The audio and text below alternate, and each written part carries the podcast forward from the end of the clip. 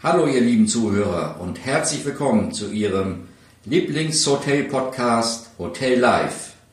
Zuerst einmal möchte ich mich bei Ihnen ganz herzlich für die vielen positiven Feedbacks zu unserem Podcast bedanken. Heute habe ich wieder einen spannenden Gast, auf den ich mich sehr freue. Kilian Lessau, ein erfolgreicher Junghotelier, der gerade dabei ist, das Hotel seiner Eltern zu übernehmen. Das Hotel Kieler Kaufmann, das erste Haus am Platz in Kiel.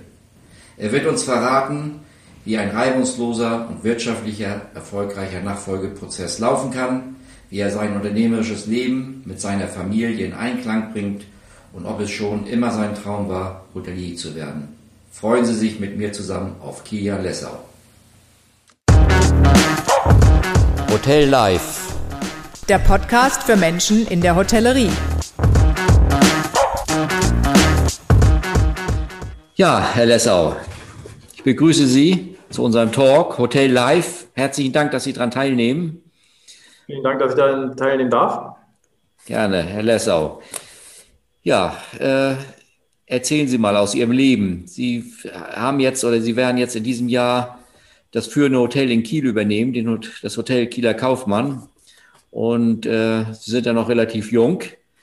Hm. War das schon immer Ihr Traum, das Hotel zu Ihre Eltern zu übernehmen oder, oder hat sich das erst im, in späteren Jahren bei Ihnen so eingeprägt?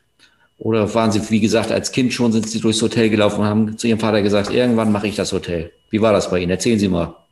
Ähm, ich glaube, es war so ein bisschen, ging so ein bisschen in Wellenbewegung. Ähm, ähm, ganz am Anfang äh, fand ich es total toll und spannend, ähm, als kleiner Junge durchs Hotel zu laufen, äh, wobei man dazu sagen muss, dass meine Eltern den äh, Kieler Kaufmann nicht schon immer hatten, sondern äh, erst in Anführungsstrichen erst im Jahr 2000 übernommen haben.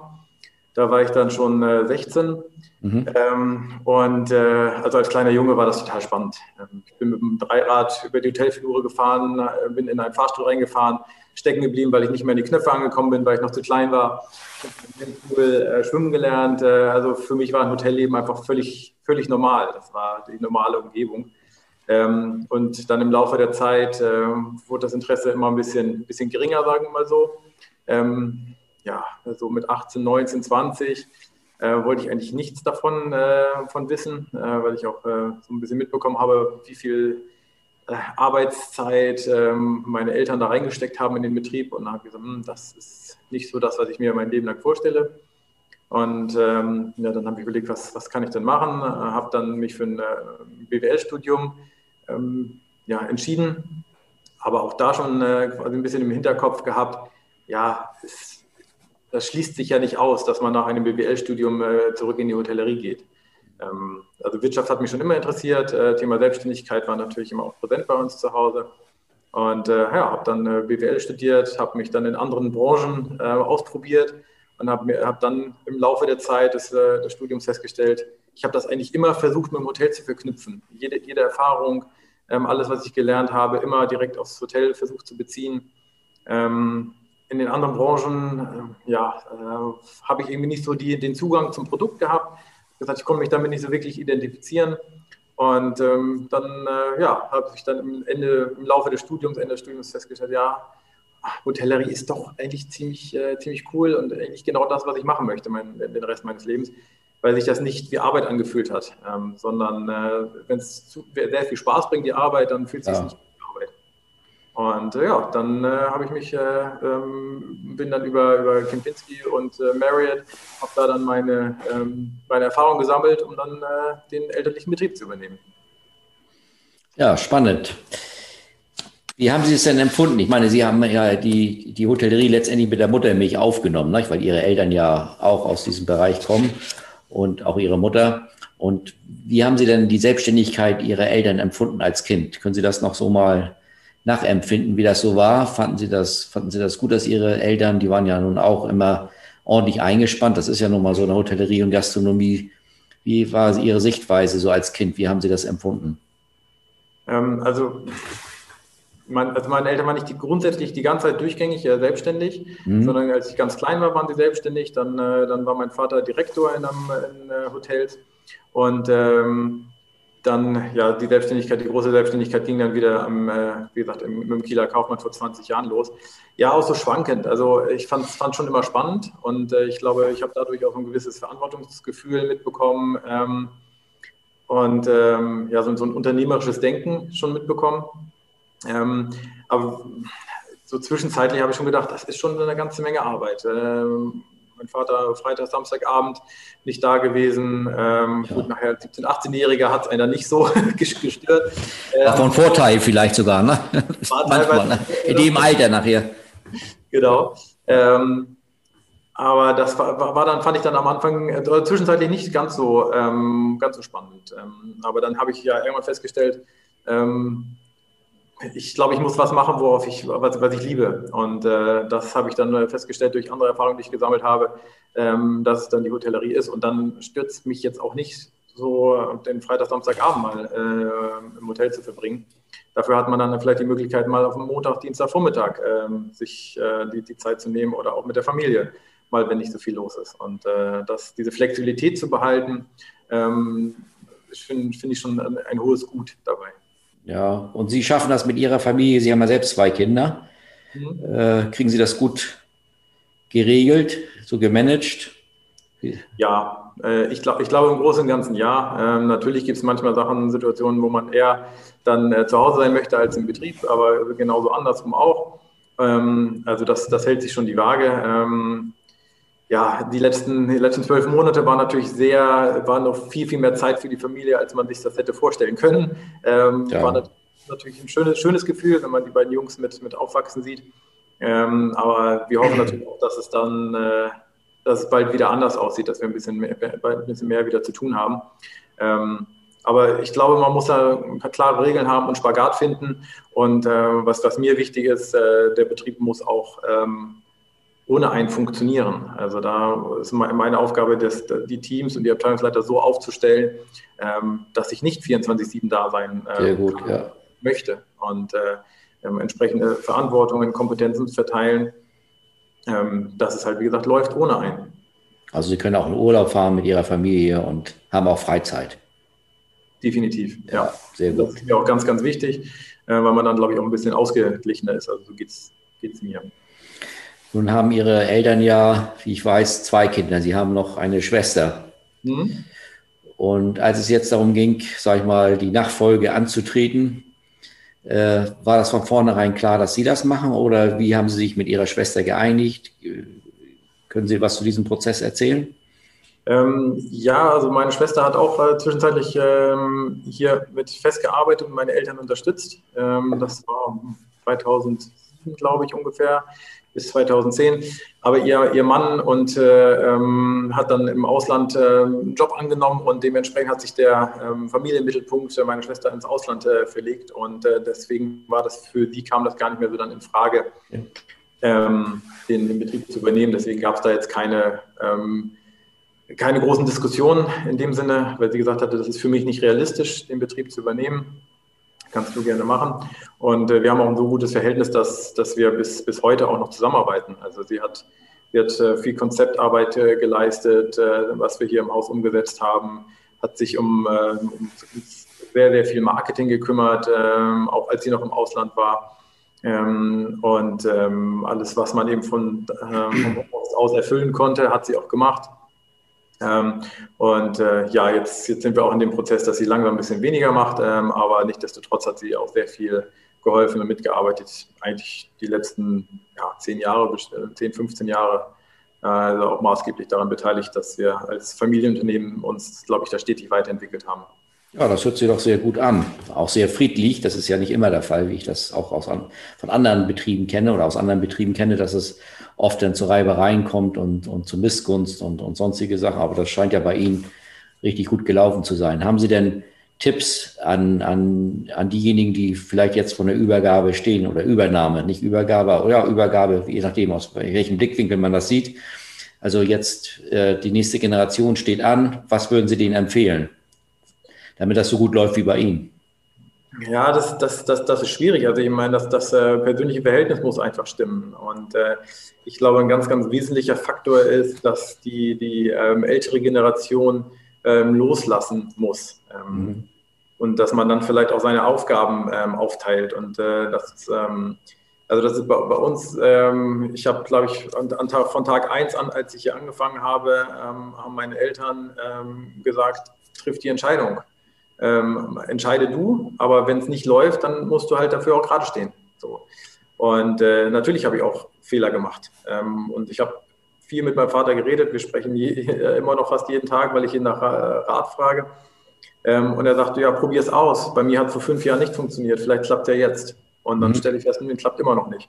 Ähm, okay. Genauso andere Sachen auch. Da sage ich, hm, würde ich gerne ausprobieren. Dachte er, ja, hm, ähm, glaube ich nicht, dass es klappt, und dann klappt es.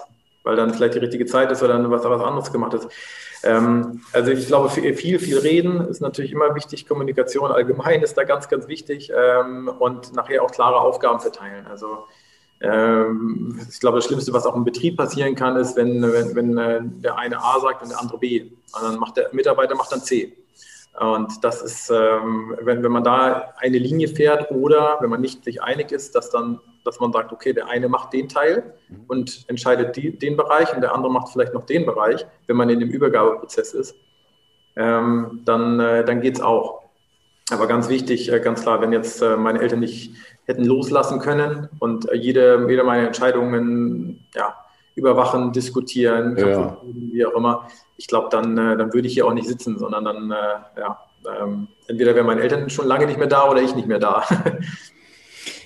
Sie haben ja ein Hotel, ich sagte es ja eingangs schon, ich sage mal, das führende Haus in Kiel kann man so sagen, wenn ihr das Hotel nicht kennt, in Deutschland jetzt zuhört, äh, es ist, sage ich mal, ich vergleiche das immer so mit dem vier Jahreszeiten in Hamburg. Ne? Das kennt jeder, das ist auch so das führende Haus, Tradition, wird da groß geschrieben, das ist bei Ihnen ja auch. Obwohl, das muss man ja sagen, äh, das Hotel auch schon zu Ihrer Zeit, Sie sind jetzt seit 2016, glaube ich, mit im Boot, mhm. äh, auch äh, sich gravierend verändert hat. Ne? Also einmal die Kapazitäten sind erweitert worden und auch das ganze Konzept hat sich ja verändert zu dem, was, was es vorher war. Also vorher war es schon das führende Haus. Jetzt haben sie aus meiner Sicht ja ihre Position nochmal zementiert für die, für die nächsten Jahrzehnte mit, mit den ganzen Investitionen, die da durchgeführt wurden. Äh, und, und, da, und dann eben auch dieser Übergabeprozess. Das ist ja, das stelle ich mir wirklich also nicht leicht vor. Und ich sehe, wie gesagt, auch Konzepte oder Übergaben, äh, die dann einfach äh, aus dem Ruder laufen, nicht? weil es da Streitigkeiten gibt. Wenn man jetzt äh, einen großen Bau hat, Sie haben ja wirklich noch groß angebaut und, und, und die Einrichtung und das Konzept und dann zwischen den Generationen, dass es da vielleicht nicht immer einvernehmlich, aber dass, es, dass man sich nicht zerstritten hat. Nicht? Das ist echt faszinierend. Vielleicht können Sie noch was zu diesem Prozess sagen, mit, diesem, mit dieser Erweiterung, mit der, mit der Modernisierung, mit, mit der Konzeptanpassung wie Sie das mit Ihren Eltern erfolgreich, wie man ja sieht, äh, gemanagt haben.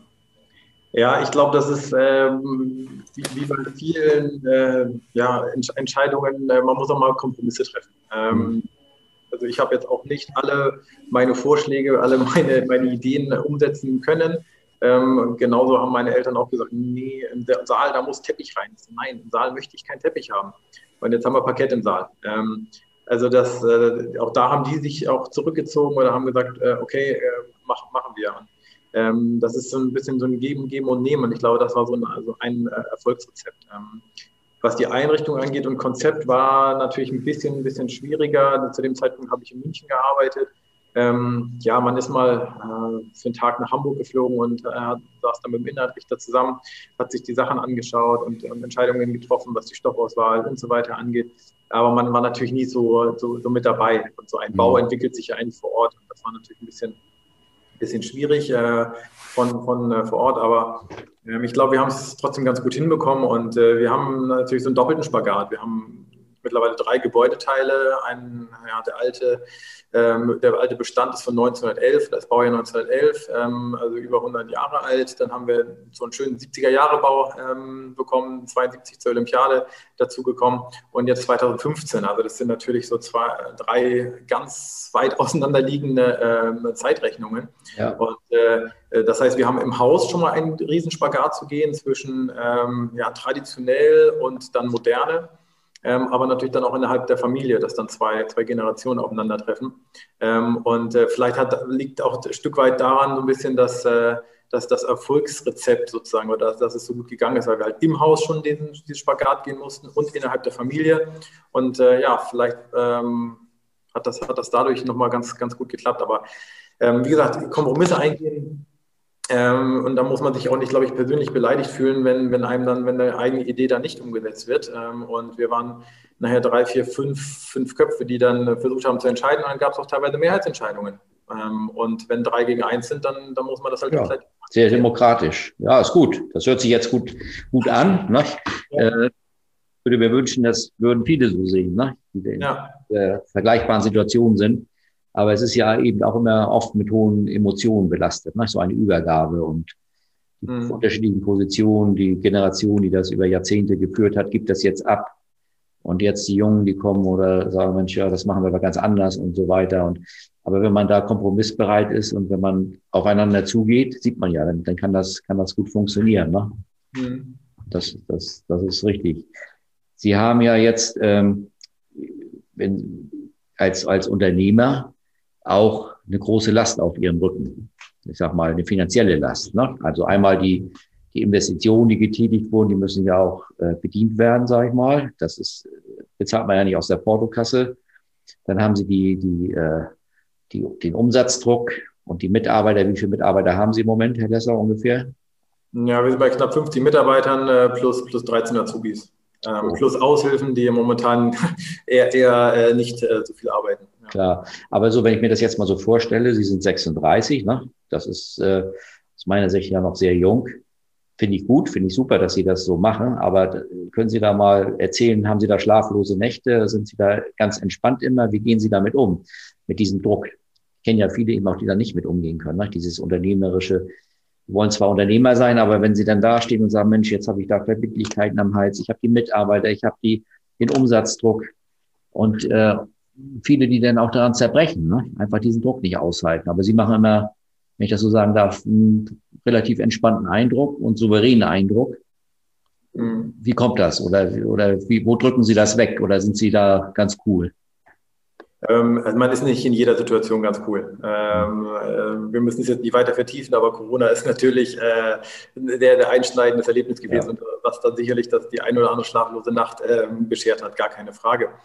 Ähm, aber ich, ich, glaube, wir sind einfach gut aufgestellt und ähm, wir haben, wir haben ein gutes Team zusammen. Das ist, finde ich, das absolute A und O, ähm, dass man eben auch nicht den, den, Druck hat, ich muss jeden Tag da sein oder jede Minute da sein, weil ich Angst habe, dass, äh, dass der Betrieb dann äh, in, in, die Grütze geht.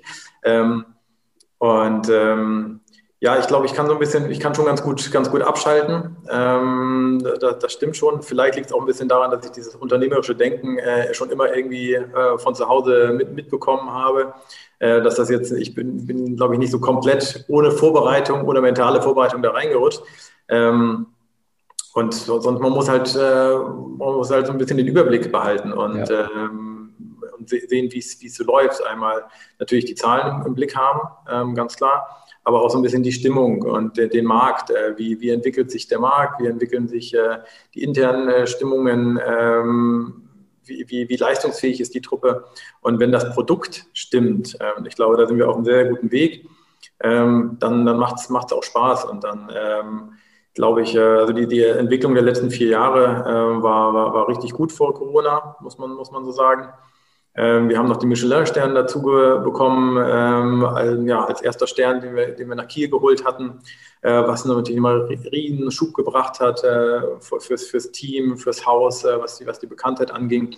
Und ähm, ja, ähm, ich, ich, glaube, man, also ich persönlich versuche mal, die möglichst die Sachen nicht, nicht zu lange in mich, in mich reinzufressen, wenn es mal nicht läuft, sondern dann muss man nach Lösungen suchen. Ähm, man kann auch ein bisschen kurz, kurz äh, Kopf in den Sand stecken, in Anführungsstrichen, aber es muss ja weitergehen. Und äh, dann ähm, ja, nach Lösungen suchen und nicht das Problem bewundern. Das ist so ein bisschen ja. das. Äh, also Sie machen, wie gesagt, einen relaxten Eindruck. Ne? Ich kenne den Kieler Kaufmann ja schon aus meiner Lehrzeit, das muss ich ja mal sagen. Ne? Das ist ja eine besondere Situation. Und damals, als ich da gelernt habe, da flogen dann noch die Pfannen durch die Küche. Das sehe ich in manchen anderen Betrieben heute auch noch. Ne? So, wenn ich als Berater da durch die Lande fahre, und äh, Sie haben ja auch Ihr gutes Team angesprochen. Können Sie mir was zur Personalmotivation oder wie halten Sie, wie, wie, wie schaffen Sie das, sage ich mal, so ein hochwertiges Produkt und der Kern dieses Produkts sind ja die Mitarbeiter. Das ist ja auf der einen Seite die Hardware, die sie haben, okay, die steht. Ich sage immer, die kann jeder hinstellen. Genau. Aber die 50, 60 Mitarbeiter, die sie haben, und, und wenn sie sagen, ich kann doch mal Urlaub machen, ich kann mal aus dem Haus gehen, ich kann mich auf die Mitarbeiter verlassen. Wie schaffen Sie das? Können Sie uns was dazu erzählen? Hm. Also ich glaube, wichtig ist einfach für einen Mitarbeiter, dass er, dass er ähm, Verantwortungen bekommt und auch, äh, auch Kompetenzen bekommt. Natürlich angefangen bei Azubis bis hin zu den Abteilungsleitern, mal mehr, mal weniger.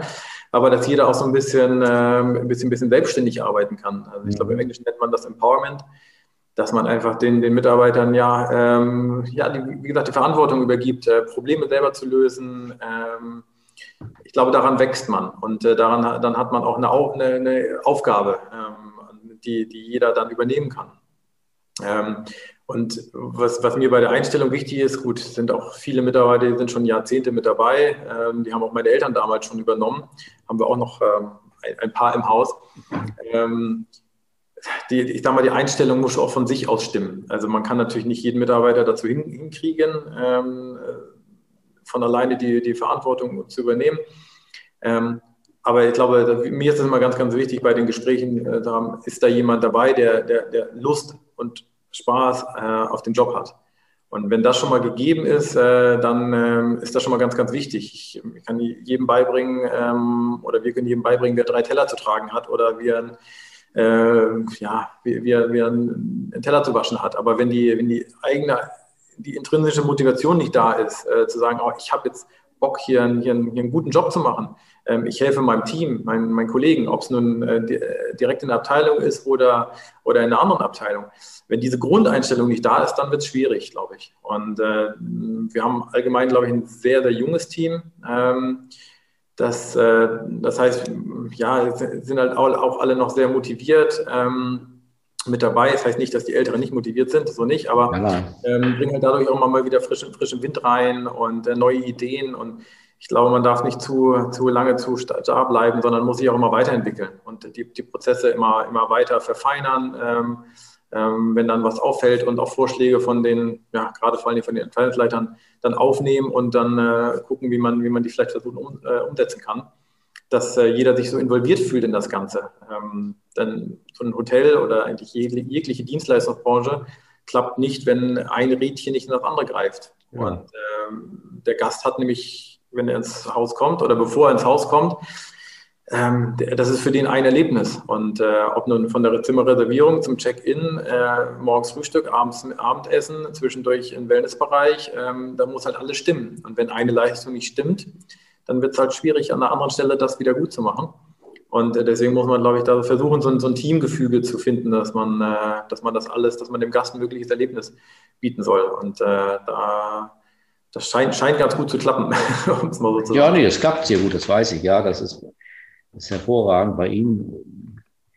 Wenn Sie haben aber, ich sag mal, aufgrund Ihres Konzeptes haben Sie natürlich auch sehr viele, sag ich mal, anspruchsvolle Gäste, die, die verwöhnt sind, weil sie ja einen hohen Standard fahren. Sie sind noch relativ jung, das äh, habe ich schon gesagt, aber so wie, wenn da jetzt, sag ich mal, die Bundeskanzlerin kommt oder Sie haben ja, wenn man so in die Zeitung guckt, da sehr bekannte Gäste, ne, die aus, der, aus, der, aus dem öffentlichen Leben kommen. Wie, wie ist da Ihr Gefühl? Haben Sie da auch nochmal, wenn Sie da äh, die Gäste empfangen, so feuchte Hände, sag ich mal, so, dass auch alles klappt? Oder sind Sie dann so, sagen Sie, ja, ob das nun die Königin ist oder die Kanzlerin oder der Minister oder der CEO von irgendeinem großen Unternehmen, das, äh, das, ja, das mache ich schon ganz, ganz cool. Oder ist es da auch so, dass Sie da äh, noch sagen, ja, hoffentlich geht alles gut und hoffentlich kriegen wir das alles so hin?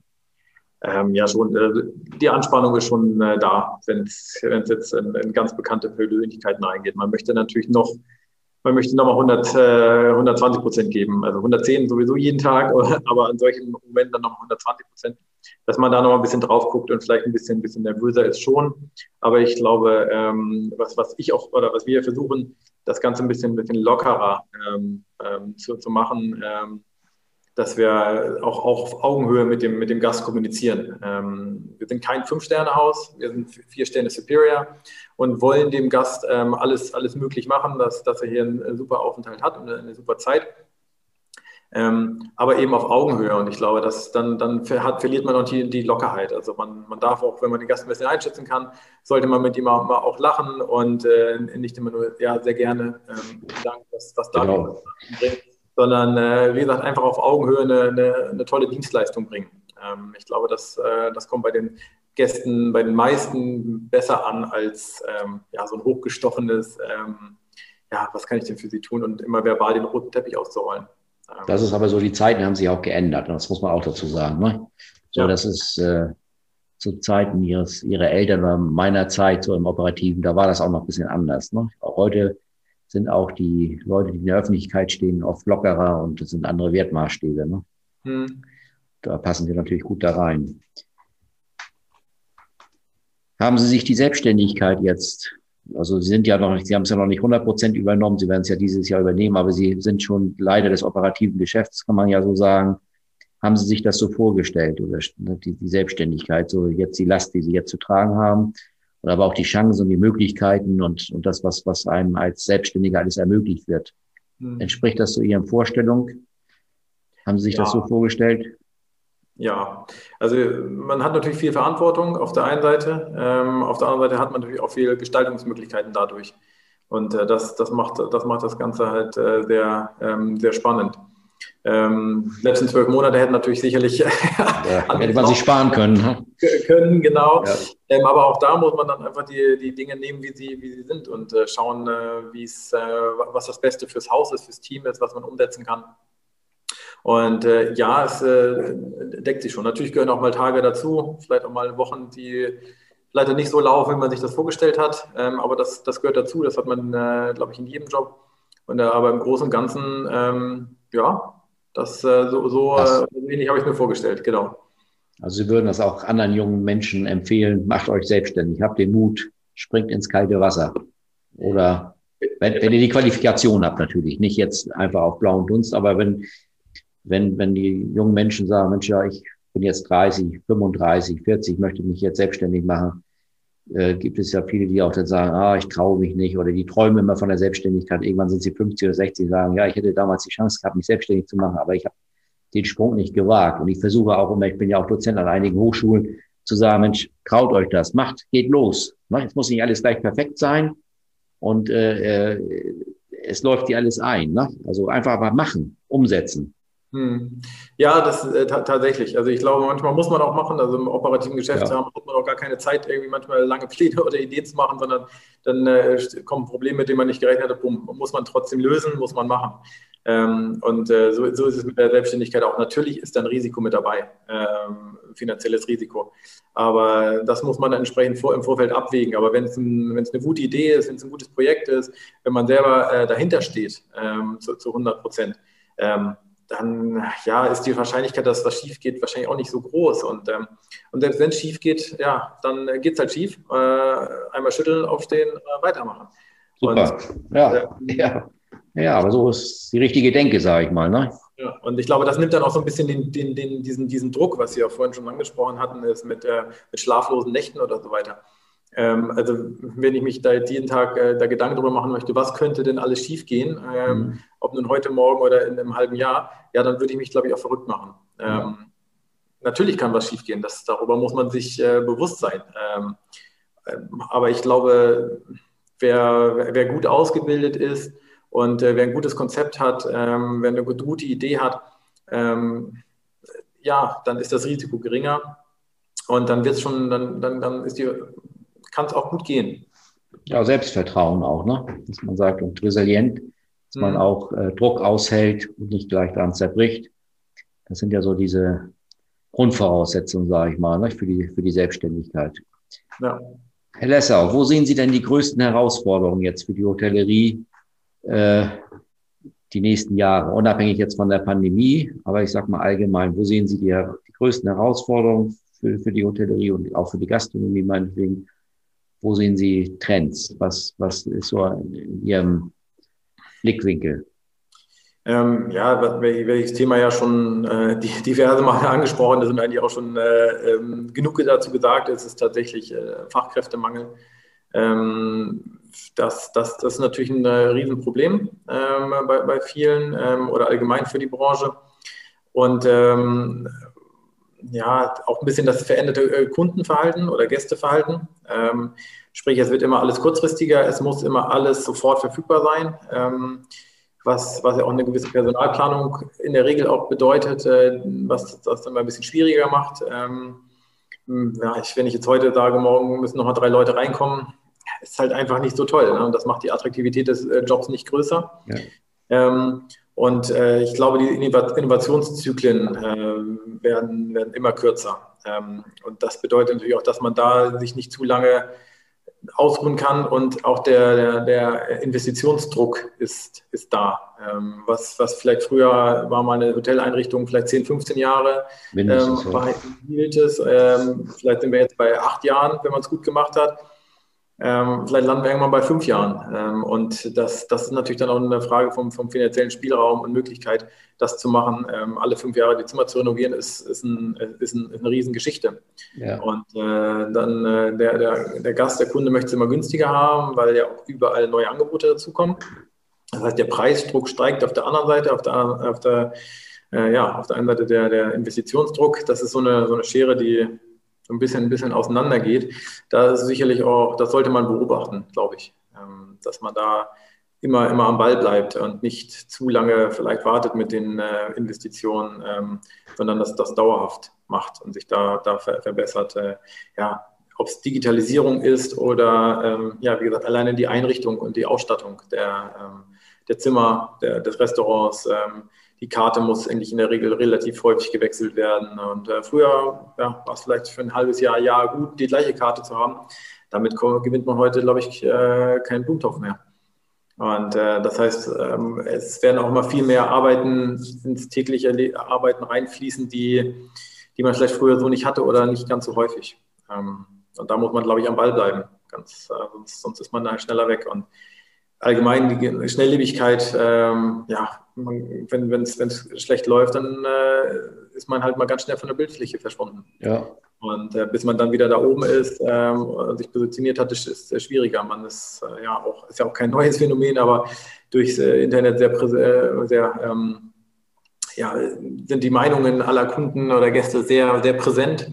Ähm, die sind natürlich auch sehr äh, ausschlaggebend ähm, und da, das heißt, man muss halt auch jeden Tag äh, die 110 Prozent geben, damit der jeder Gast ja hundertprozentig zufrieden ausgeht. Der Hotelmarkt ist ja auch fragil, ne? Also so, wenn man sich jetzt nur mal den Hotelmarkt in Kiel ansieht, was da jetzt in den letzten Monaten noch an Hotelzimmern dazugekommen ist, wie der Markt sich verändert, Verdrängungswettbewerb, denke ich mal auch. Und äh, es kommen ja noch mehr Betten dazu. Und ja, da denke ich ja, sind Sie ja sehr gut positioniert, ne, weil Sie ein ganz klares Konzept haben. Sie sind ja nicht vergleichbar mit einem XY-Hotel, sondern wie ich eingangs gesagt habe, Sie sind das führende Haus, wie man so schön sagt, in Kiel, mit einem ganz besonderen Charme und mit einem ganz besonderen Konzept. Wie sehen Sie die Wichtigkeit eines klaren Konzeptes aus Ihrer Sicht? Ist das, also, ne, Sie können ja so ein Hotel hinstellen, drei, vier Sterne Standard, wie es in allen Städten steht, ne? und, und, und austauschbar ist. Denn bei dem einen steht dann Holiday Inn dran, bei dem anderen steht Marriott dran und dann, ja, to tolle neue Hotels. Aber äh, die unterscheiden sich ja von ihrem Hotel. Mhm. Und meines Erachtens sind die ja auch austauschbar. Da geht es ja oft immer um die Preise. Ne? Wer, wenn ich ein Vier-Sterne-Hotel suche, dann gucke ich mir an, keinen Bezug dazu habe, gucke ich mir an, wo bekomme ich das am günstigsten und dann buche ich das. Wenn ich da keinen Bezug zu habe, aber Ihr Hotel ist ein ganz besonderes Hotel und, und das liegt ja daran, weil Sie ein ganz klares Konzept fahren. Und wie wichtig ist ein klares Konzept aus Ihrer Sicht? Wie wichtig ist es für, für äh, Hotelkonzepte, sich da klar zu positionieren? Wie sehen Sie das? Ich glaube, das ist ganz klar, äh, also das ist wichtig aus zweierlei Perspektiven, einmal wieder intern äh, wie extern. Also der Gast mm, hat, bildet sich dadurch eine gewisse Erwartung. Und hm wenn ich einen Gast davon überzeugen möchte, dass er bei mir bucht, muss ich eine gewisse Erwartung bei dem Gast wecken. Dass er, dass er bei uns ein, äh, ja, sich, sich zurücklehnen kann, äh, dass, er, dass er einen Top-Service bekommt, dass er ein leckeres Essen bekommt, äh, dass, er, dass er die Ruhe hat und so weiter und so fort, wofür wir äh, versuchen zu stehen. Also das heißt, ich muss dem Gast eine gewisse Erwartung geben, damit er auch seinen entsprechenden, äh, bereit ist, entsprechenden Preis XY zu bezahlen. Und äh, intern aber natürlich genauso, dass ich den Mitarbeitern eine, eine, Message geben kann und sagen kann, okay, wir sind, wir wollen das beste Haus im Platz sein aus den und den Gründen. Und äh, jetzt, ähm, dass die, dass die auch genau wissen, worauf sie quasi hinarbeiten ähm, müssen. Und äh, dass wir eben nicht diese Massenabfertigung in Anführungsstrichen äh, machen, sondern, sondern ein individuelles, äh, persönliches Haus sind. Ähm, und ich glaube, das ist schon, äh, schon sehr wichtig, denn wir haben es gerade gesagt, es kommen überall die, die Ketten ganz, ganz viele im Drei-Sterne-Bereich, äh, heißt äh, möglichst unpersönlich, da möglichst wenig Mitarbeiter im Haus sind. Ähm, hat auch seine Berechtigung, diese ja, ja. Frage. Ähm, die laufen ja auch gut, meistens. Genau, laufen, laufen ja auch gut und äh, ist auch sicher sinnvoll, ähm, Häuser in der Kategorie zu haben. Äh, nur wenn jemand halt ein bisschen mehr haben möchte, ähm, dann, dann muss er ja, woanders dann, dann schauen. Ähm, und ähm, bei denen ist das Konzept einfach ja, gut und günstig äh, übernachten und äh, bei uns ist einfach eher das Konzept äh, ähm, entspannt äh, genießen so, und äh, zurücklehnen. Und das ist, äh, das glaube ich schon, muss man klar machen, einmal intern wie extern, damit auch jeder weiß, was die Erwartungen sind. Genau. Sie müssen es ja nicht allen recht machen. Das können Sie auch gar nicht. Ne? Ob das nun der Preis ist, ob das das Angebot ist. Äh, aber da den Mut aufzubringen, zu sagen, okay, wir fahren jetzt diese Linie, die ja aus meiner Sicht bei Ihnen auch sehr aufwendig ist. Ne? Sie haben anspruchsvolles Ambiente, Sie haben anspruchsvolle Mitarbeiter. Das ist ja nun schon, Sie spielen ja da in der ersten Bundesliga oben mit, was, was, was sehr anspruchsvoll ist. Man kann natürlich auch ein einfacheres Konzept fahren, aber es muss eben auch ein klares Profil haben, aus meiner Sicht. Ne? Sie können auch ein Zwei-Sterne-Hotel haben, aber mit einem ganz klaren Profil, dass Sie sich von den anderen abgrenzen. Das finde ich, das wird einfach zu wenig gemacht und äh, ja, bringt dann auch nachher Schwierigkeiten hervor. Ne? Das, durch diese Austauschbarkeit, durch die Vergleichbarkeit, die Kettenhotellerie ist ja oft davon betroffen. Ja, ich habe noch eine abschließende Frage. Ähm, nun sind Sie ja auch, wie gesagt, schon ein paar Jahre im Hotelgewerbe, ob nun jetzt hier im Kieler Kaufmann oder vorher, ähm, im äh, Marriott zum Beispiel. Was ist denn so Ihre skurrilste Geschichte, die Sie mal erlebt haben in Ihren jungen Hoteljahren, wenn man so will, wo Sie mal sagen, das ist mal, das war mal eine Geschichte, die kann man mal erzählen, ohne den Namen zu nennen, aber was, wo Sie sagen, ja, das glaubt mir keiner, wenn ich das erzähle. Also ich sage auch mal, wenn ich mal mich zur Ruhe setze, schreibe ich ein Buch über das, was ich erlebt habe in der Hotellerie und Gastronomie. Haben Sie da eine, eine Geschichte für unsere Zuhörer oder Zuseher, Zuschauer, äh, äh, die, Sie, die, die Sie uns erzählen können? Hm, ja, also nicht, nicht so, nicht in dem Sinne. Ähm, also ich muss sagen, welche, welche Zeit mich am, äh, sehr, sehr stark geprägt hatte, in erster Linie persönlich, ähm, war, war ähm, die Zeit in Bahrain, weil die Gäste doch da sehr anspruchsvoll sind, um es mal so zu, zusammenzufassen. Ähm, ich habe sehr viel im Roomservice dort gearbeitet. Das war meine erste Station. Das heißt, äh, erste, äh, erstes Mal Mittlerer Osten, erstes Mal ähm, Haus mit ja, 460 Zimmern hatten wir nachher ähm, in dem, in dem Kempinski-Haus am, am, Laufen. Und das war schon sehr, sehr spannend, weil es eine ganz andere Kultur ist. Ähm, und ähm, also wenn ich, wenn mein, mein Körperschwerpunkt ein bisschen weiter äh, nach vorne gegangen wäre, hätte ich mal so eine richtig schöne, schwere Holztür äh, voll ins Gesicht bekommen äh, weil, der, weil nicht entsprechend genug Brot war in dem, in dem Brotkorb, den ich dann in der zweiten Runde hochgebracht habe zum Frühstück. Also das war, was heißt skurril, aber das, äh, da habe ich schon gemerkt, hm, irgendwie, ähm, man erlebt eine ganze Menge, ähm, was, was, äh, was man vorher so nicht erwartet hat. Ähm, also es ging darum, dass die Familie mit, glaube ich, mit, mit sieben Personen in einem Zimmer übernachtet hat. Äh, weil es eine, äh, eine Großfamilie war. Ja, ähm, ja. Die haben ein Frühstück bestellt für diese sieben Personen. Und dementsprechend war natürlich nicht äh, genug Brot für alle da in dem Brotkorb. Und dann haben wir schon als Auskulanz dann halt den, den, zweiten Brotkorb nach oben gebracht und dann äh, hat er mich gefragt, ob das alles ist. Und dann habe ich gesagt, ja, wir können natürlich noch ganz viel mehr Brot machen, aber das berechne ich dann. Und dann, äh, ja, war, war, war, die, war die schwere Holztür äh, vor, vor, meiner Nase. Ähm, also wenn ich einen Schritt mehr reingemacht hätte in den, in den Raum, dann äh, hätte ich wahrscheinlich eine schöne blaue, ähm, äh, blauen Fleck an der Stirn gehabt. Ähm, also da ging es mir darum, wie, wie, man einfach mit Menschen umgeht. Ähm, und da habe ich sehr, sehr viel, viel gelernt äh, über, über das Wort Respekt äh, Mensch, Menschen gegenüber. Äh, war, war eine sehr lehrreiche Zeit. So ja. ja. das ist wichtig, dass man das lernt, nicht? dass es da unterschiedliche Charaktere gibt. Aber um in diesem Job zu arbeiten, ne, ist es wichtig, immer das 4M-Prinzip, sage ich immer, zu leben. Man muss Menschen mögen. Ne? Mhm. Und, und, und, und, und leichten Gästen gerecht zu werden, ich sag mal leichte oder nicht so anspruchsvollen Gästen gerecht zu werden, das ist, ist keine große Kunst. Früher, als ich noch im operativen Geschäft war, habe ich immer gesagt, so wenn die, die schwierigen Gäste happy rausgehen, ne, wo man sagt, oh, jetzt kommt der und der Gast, da wissen wir, da, der hat besondere Ansprüche, der will dies, der will das und der ist auch sehr empfindlich. Und wenn der dann rausgeht und sagt, Mensch, das hat mir wieder sehr gut bei Ihnen gefallen, ne, das ist doch dann das Professionelle, sage ich immer. Und das ist bei Ihrem Haus 100 Prozent so. Herr Lessau, ich wünsche Ihnen für die Zukunft alles Gute und hoffe für uns alle, dass diese Pandemiezeit bald ein Ende hat, dass wir wieder uns mal im Hotel sehen, im Restaurant sehen, bei Ihnen beim guten Essen oder beim guten Glas Wein. Herzliche Grüße an Ihre Eltern und ganz, ganz herzlichen Dank, dass Sie sich die Zeit genommen haben für dieses Gespräch. Alles Gute für Sie. Vielen Dank für das angenehme Gespräch, hat mir sehr viel Spaß gemacht. Ja, Eben. mir auch. Alles Gute und äh, bis bald hoffentlich. Herr Lessau, alles Gute. Schönen Dank. Danke. Tschüss. Tschüss.